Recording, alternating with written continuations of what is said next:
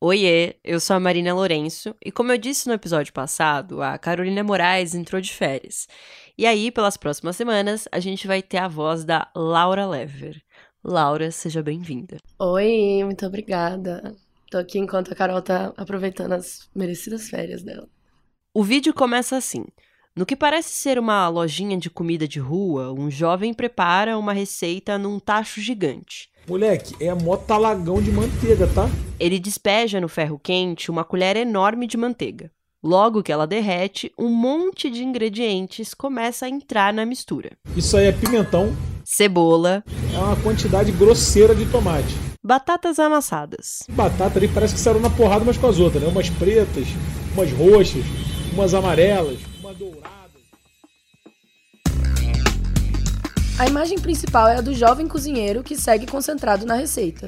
Ele vai adicionando uma sequência de molhos e temperos nessa imensa seleta de legumes que é alguma iguaria da culinária de rua indiana. Mas não é ele que está narrando os passos do processo. Se isso for pimenta, acabou, filho. Olha como é que já vem, já vem borbulhando, ó.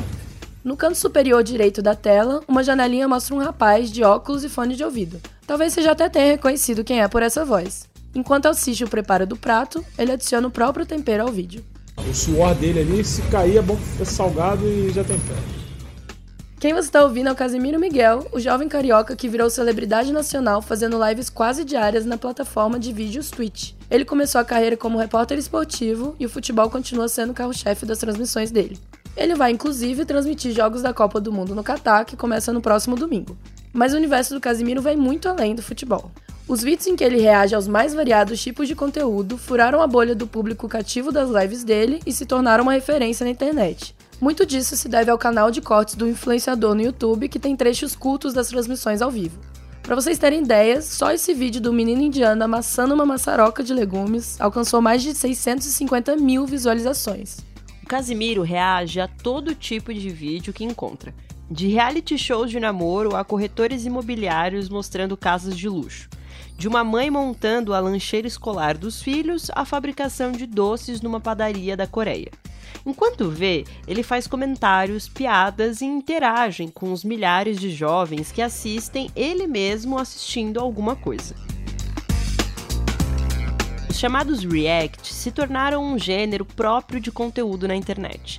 Casimiro é o mais famoso representante brasileiro desse tipo de produção, mas não é o único. Vídeos de reações inundam as plataformas online todos os dias e com diferentes propósitos.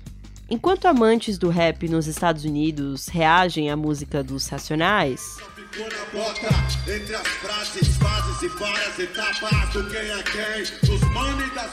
This nigga spitting. Um streamer brasileiro assiste e comenta uma análise de letras do álbum Sobrevivendo do Inferno, feita por Mamãe Falei, como é conhecido o ex-deputado estadual de São Paulo, Arthur Duval. E daí? Hã? O Guina não tinha dó. Se reagir, bum, vira pó. Isso aqui não é engrandecimento de bandido? Então, ô mamãe falei, tem um negócio que a arte, ela conta histórias, narra histórias, né? O Mamãe Falei, será que o Mamãe Falei acredita que o Guina existe? Ele, o Mamãe Falei deve ser daqueles cara que acredita que o Guina existe, né? E até políticos como Ciro Gomes entraram na onda. Parte da estratégia de comunicação da campanha do Ciro à presidência em 2022 consistia em reagir às entrevistas de adversários políticos ou a programas que falassem dele, como o episódio de meia hora do Greg News. Ele pode seguir sendo porta-voz do antipetismo datado ou ser, ele, Ciro Gomes, o político que vai dar ao Brasil a chance de Bolsonaro ir embora logo no primeiro turno. E Ciro reagiu por 50 minutos. Tem gente que pensa que basta ser baixinho e comediante, como o Zelensky, para virar estadista. Melhor, salvador da pátria ou conselheiro morto da república. Mas o que faz esse tipo de conteúdo atrair tanto interesse? No episódio de hoje, a gente reage ao fenômeno dos reacts, explora a variedade de usos e formatos e discute a relação que se estabelece entre quem reage a um conteúdo e quem assiste junto. Para isso, a gente conversa com Chico Barney, colunista de mídia do UOL, que vê nessas produções a herança de grandes comunicadores da TV. Também falamos com Luigi Matos, que está desde 2008 produzindo conteúdos na internet e hoje tem um canal na Twitch em que fala de política, culinária, família e de tristezas do dia a dia.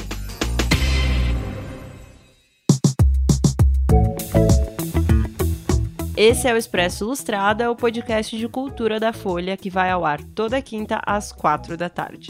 Eu sou a Marina Lourenço. E eu sou Laura Lever. A reportagem, roteiro e edição de som desse episódio são do Rafael Conkle. Aproveita que você está aqui e segue o Expresso na sua plataforma favorita para não perder nenhum episódio.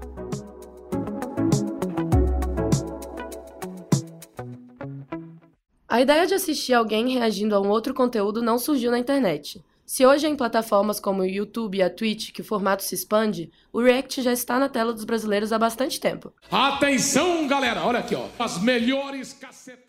Faz pelo menos uns 30 e tantos anos que tem as videocacetadas, que é o, é o React fundamental, né? Pra começar, o cara que matou um bode no grito, bicho. Tá vendo?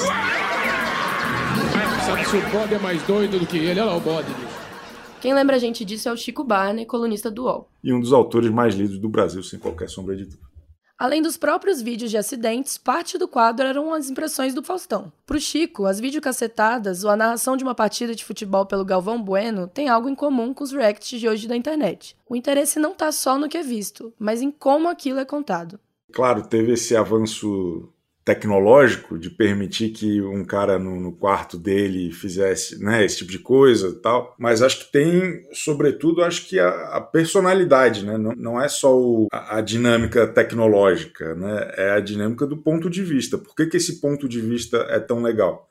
E aí é, é aí que eu acho que o Casimiro se conecta a esses grandes nomes assim, porque ele tem um, uma linguagem, ele tem um universo é, narrativo, digamos assim, que é muito rico, é muito divertido e, e, é de fácil acesso. assim. É esse jeito de olhar e de falar que seduz os mais diversos espectadores. Eu mostrei os vídeos do, do Casimiro para minha tia, sei lá, ela deve ter uns quase 60, e daí ela, ela ficou completamente apaixonada pelo Casimiro. Ela, ela virava para mim e falava assim: Poxa, agora eu, eu, durante uns 40 minutos todo dia eu esqueço dos meus problemas e fico prestando atenção no que o Casimiro está contando ali. Ele é muito fácil, né? Por mais que ele tenha vindo do futebol, que ele tenha uma linguagem mais esculachada, fala palavrão, fala bem, mas ele é muito próximo, né? Ele não é um comediante. Então acho que uma das coisas que também facilita é justamente essa autenticidade, essa naturalidade, né? Que é uma coisa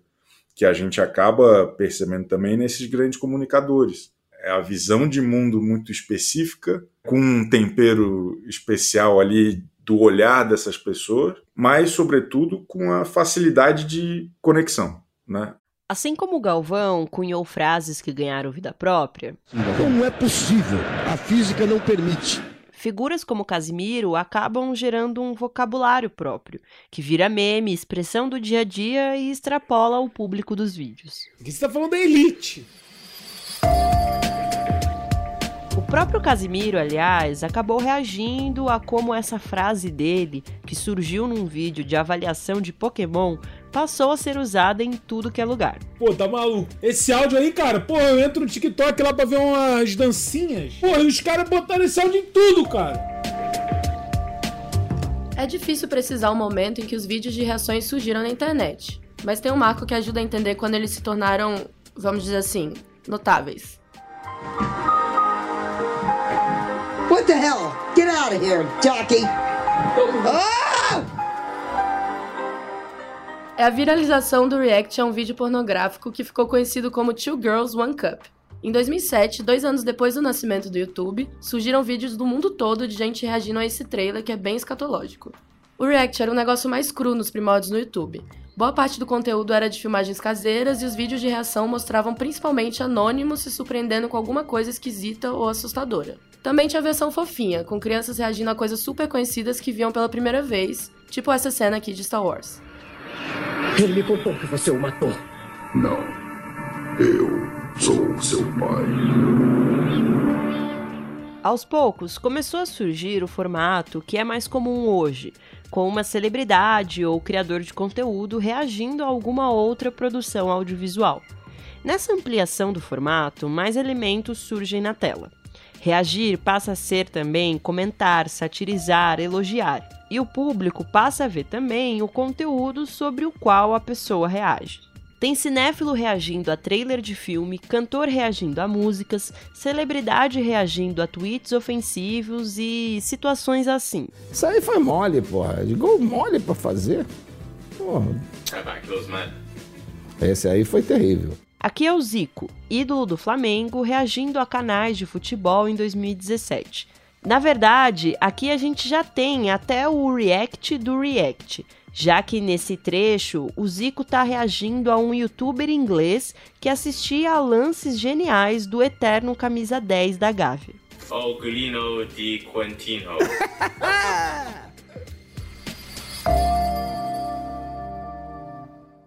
Com o aumento do número de produtores de conteúdo online, muitos vídeos de reação se voltam para aquilo que é feito na própria internet. O Luiz de Matos, que está produzindo conteúdo na internet desde 2008, fez esse movimento. Ele já foi do blog Não Salvo e fez os podcasts Não Ovo e Rebobinando. Em 2020, com a pandemia, ele notou que o número de lives estava aumentando e que era um bom momento para investir no formato. Impulsionado também pelo mal-estar da solidão trazida pelo isolamento social, ele decidiu entrar no jogo. E aí, cara, eu abri de brincadeira numa segunda-feira e já abri live com 700 pessoas me assistindo.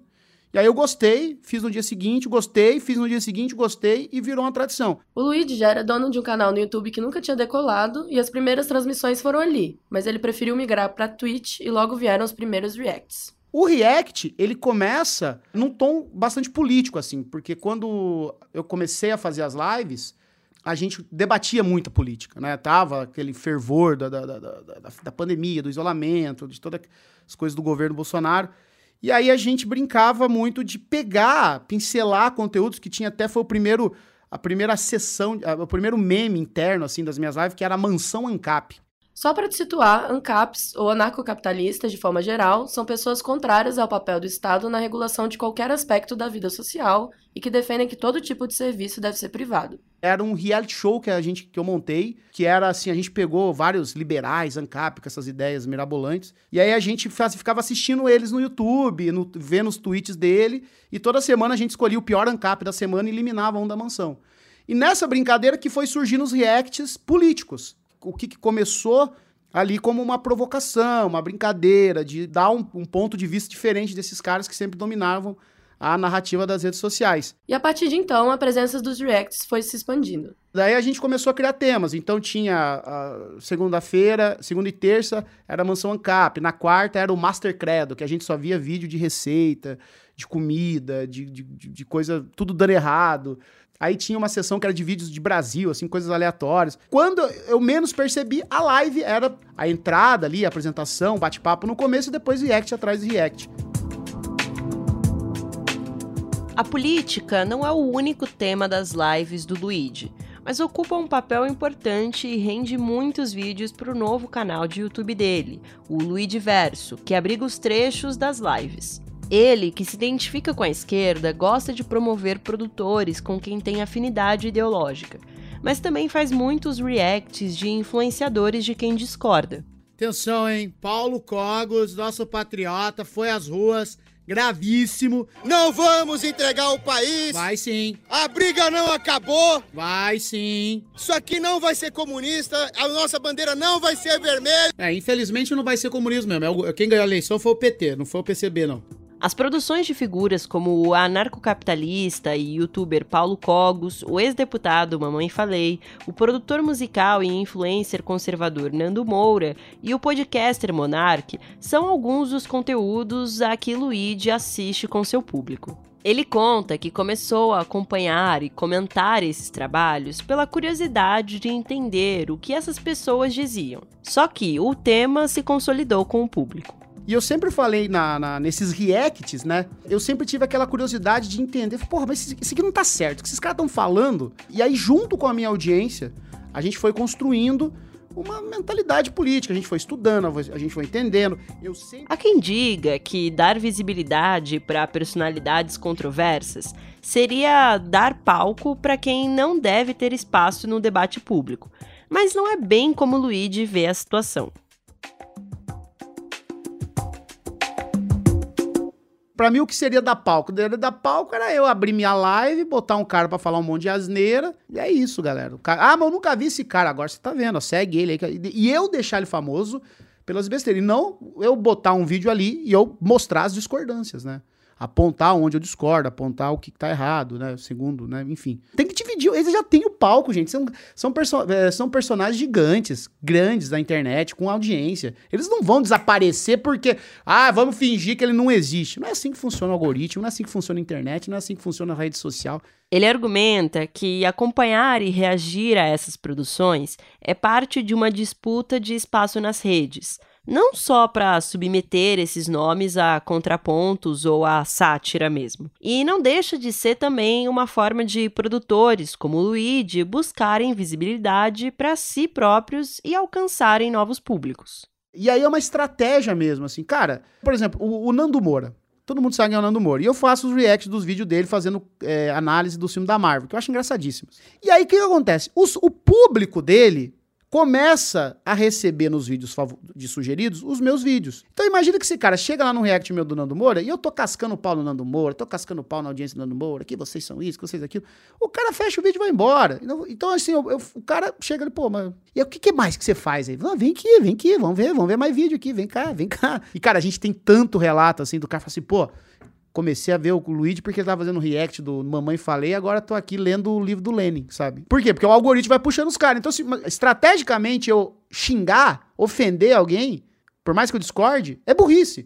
Porque eu tô fechando as portas pra audiência dele, entendeu? Então, assim, Mas os reacts feitos em lives hoje têm algo de diferente em relação aos apresentadores de TV ou aos modelos anteriores de vídeos de reação na internet. O streamer ganha junto ao público a credibilidade de ser um filtro diante do infinito conteúdo online.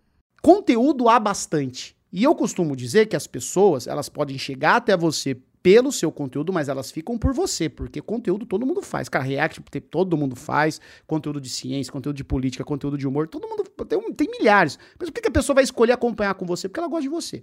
Além do interesse na figura do próprio streamer, é também a experiência interativa que essas pessoas proporcionam para o público que explica o sucesso do formato. Aqui, de novo, Chico Barney. Eles reúnem na comunidade que eles formam um monte de gente interessada nas mesmas coisas e um monte de gente com visões de mundo mais próximas, que tem a ver com o nosso jeito de consumir conteúdo hoje em dia. No momento em que não tem mais aquele balizador das conversas da sociedade fora política na TV e na internet, cada um consome o que quer e vai conversando com seus núcleos ali mais fechados. Eu acho que esses canais ou esses comunicadores eles acabam servindo como esses aglutinadores de fato, assim, porque ali vai estar a galera que gosta das mesmas coisas que eu, que está interessado no mesmo assunto que eu. Eu, eu- lembro que tem um- um- uma música do Capital Inicial chamada Leve Desespero, do final dos anos 80, que o cara fala assim: Eu já estou vendo TV como companhia.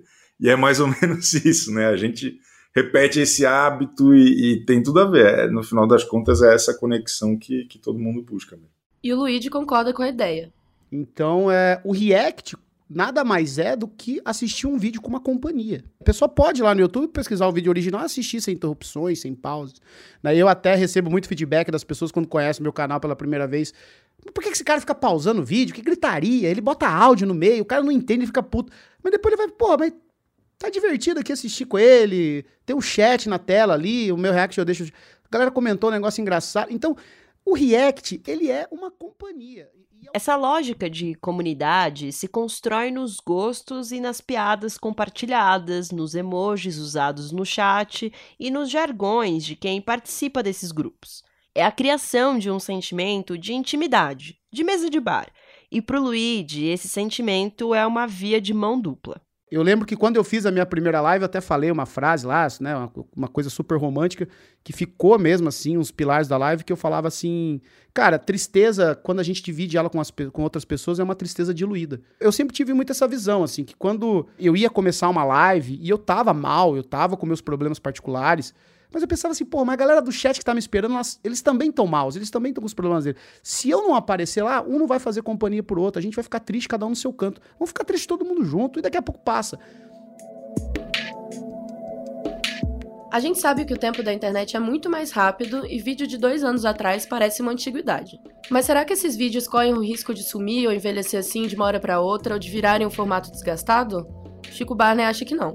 Não, eu, eu acho que está muito distante ainda de qualquer esgotamento. Eu acho que vai ter agora a, Co a Copa do Mundo.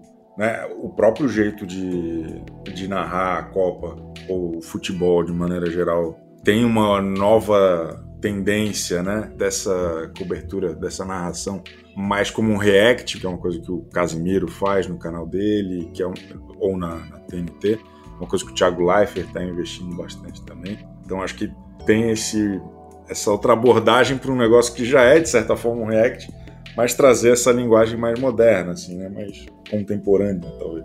E eu acho que um gap ainda que eu sinto, mas eu também não sou o maior heavy user de tweet ou, ou desse tipo de, de, coisa, que é novos nomes. É ter uma variedade maior de quem são os caras do React, em vez de o cara do React é o Casimiro e pronto, acabou. Não estou dizendo que alguém vai destroná-lo ou que falta alguém destroná-lo. Hoje a gente tem uma galera muito forte ali naquele universo de, de política, tem a galera de videogame, mas ainda não tem, até onde eu sei, alguém ou alguém, sabe, num, num, negócio mais de entretenimento, mais de TV, mais de, de vídeos, enfim. O Luigi não arrisca previsão. Nesses 15 anos de trabalho com a internet, ele viu muita coisa mudar e teve que se adaptar aos novos ambientes e demandas. E para isso é preciso faro para perceber o que as redes estão demandando de quem produz conteúdo. Que tem que tá dando certo, que tá funcionando, é o que a gente aposta. Essa coisa de redescobrir a roda, de ter uma ideia genial e fazer algo inédito, não é comigo, não.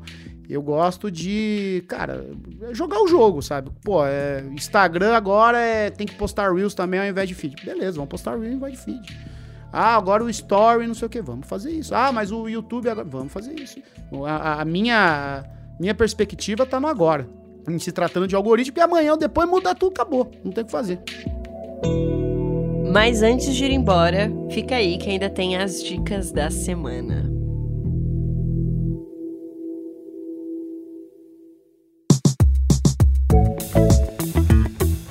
E aí, Laura Lever, o que você nos indica? A gente tá em dias muito tristes, né? Depois da morte da Gal, e, e eu queria indicar o último show dela no Koala, que foi o primeiro show dela que eu vi, que eu tive a sorte de ver. E foi muito lindo, eu fiquei muito emocionada e tá gravado no YouTube, no canal do YouTube do Koala. Vale muito a pena ver o último show da Gal. Maravilhoso, Laura. Eu também tava nesse show, foi um show muito lindo mesmo, muito enérgico. E foi o último show dela, né? Então tem todo um simbolismo mesmo por trás. A gente tava pertinho uma da outra. É, a gente tava do lado uma da outra, exatamente. A gente tava assistindo juntas. É, vale muito, muito a pena ver esse show mesmo. E você, Má, o que, que você indica? Eu vou indicar um livro que eu li recentemente para escrever uma matéria para Folha, que é o Com Todo o Meu Rancor, que é um livro da Bruna Maia. A Bruna Maia é uma quadrinista é, que ficou famosa nas redes sociais. E é o primeiro romance dela, né? Ela já publicou HQs antes, mas pela primeira vez ela tá publicando um romance. E é um livro super gostosinho, assim, daqueles livros que você lê numa sentada só. E fala de uma mulher que ela tá traçando um plano de vingança contra um, um ex-namorado dela, assim, que foi super abusivo com ela. E é um livro engraçado, porque ele tem um lado meio, meio amargo, assim, é uma vingança bem amarga que ela, que ela traça, mas ao mesmo tempo é tudo muito engraçado o jeito que a história é conduzida. É, e ao mesmo tempo também tem uma camada de social ali, super importante, dos assuntos que são falados. Então fica aí de dica com todo o meu rancor da Bruna Maia. Esse é o Expresso Ilustrada, o podcast de cultura da Folha, com episódio novo toda quinta às quatro da tarde. Eu sou a Marina Lourenço. E eu sou a Laura Lever. A reportagem, roteiro e edição de som desse episódio são do Rafael Conkle. Um beijo e até semana que vem. Um beijo, tchau, tchau. Usem máscara. Usem máscara. Tchau. Ah, não, mas eu acho que eu não preciso falar só cebola, mano. Fala você, cebola. tá.